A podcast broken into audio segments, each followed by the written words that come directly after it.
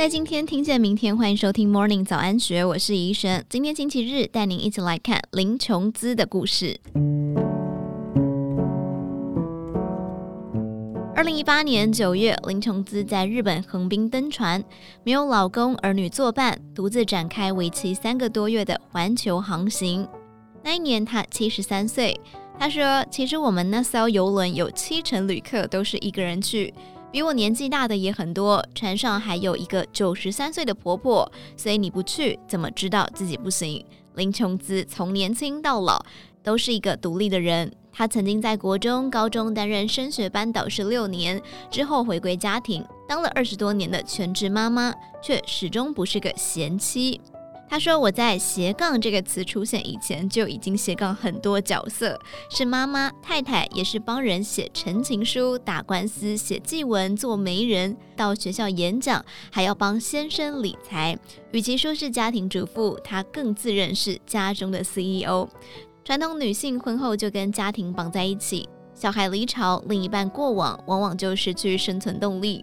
但他认为，他尽了一个家庭主妇的责任，也希望能够活出自我。而且有没有下辈子，你们能不能报答我，也很难讲。不如这辈子就把自己把握一下。所以那年明知老公有事无法同去，她还是决定独闯天涯。由于所搭的和平号游轮从日本出发。因此，航前六到七个月便开始学观光日语、唱日本歌。后来上了船，报名日语绘画课，老师还特别帮他找了日本学伴。两人每天约在一个地方，互相教对方中文和日文。林琼姿解释，和平号不像一般游轮，性质比较偏向海上大学，即使不上岸观光，每天也有不同的课程可以上。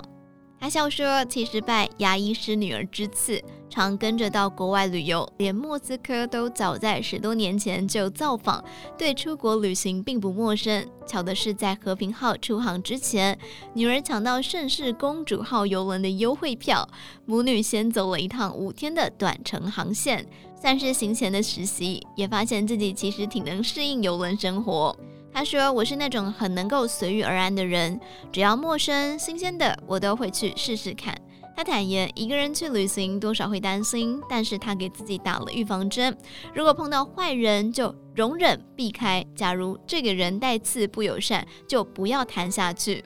毕竟环球一圈很难能可贵，所以他带了笔记型电脑，下船做笔记，上船写日记。复习英文、日文生字，写日记忙得不可开交。运动则有瑜伽、太极拳、健康操。而航程期间碰上中秋节、万圣节、捏兔子、嗑南瓜等活动也没落下，每天都有新的收获。像走访瓜地马拉时，他亲眼看到火山爆发的震撼景象；在西班牙则走进名家，享受道地妈妈的味道。甚至连通过苏伊士运河时，预演遇到索马利亚海盗劫船该怎么办，都饶富兴味。他笑说是既期待又害怕受伤害。不过最有成就感的，除了在船上的三次演讲，赢得许多赞赏与友谊，再来就是登上出现在电影《金刚》西雅图不眠夜的纽约帝国大厦。有趣的是，这一百零八天当中，他刻意不开国际漫游，没打一通电话回家。林琼姿笑说：“家里没有你，地球还是转动，太阳依旧升起。应该让家人养成自立的习惯。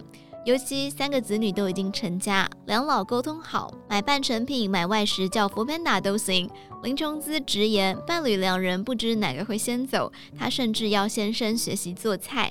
三个月花上一百万周游北半球，林琼姿说：“把钱留给子孙买车买房是无止境的，别把晚辈的责任包揽过来成为自己的职责，绑住晚年的自由。当然，每个人的经济环境与兴趣不同，不一定要环游世界，短程三五天出游也很好。重点是及时行乐，毕竟明天会更好不见得，但明天会更老是事实。把握当下，想去就别顾忌太多。”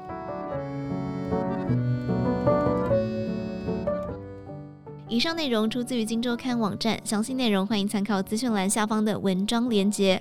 最后，祝你有个美好的一天，我们明天再见。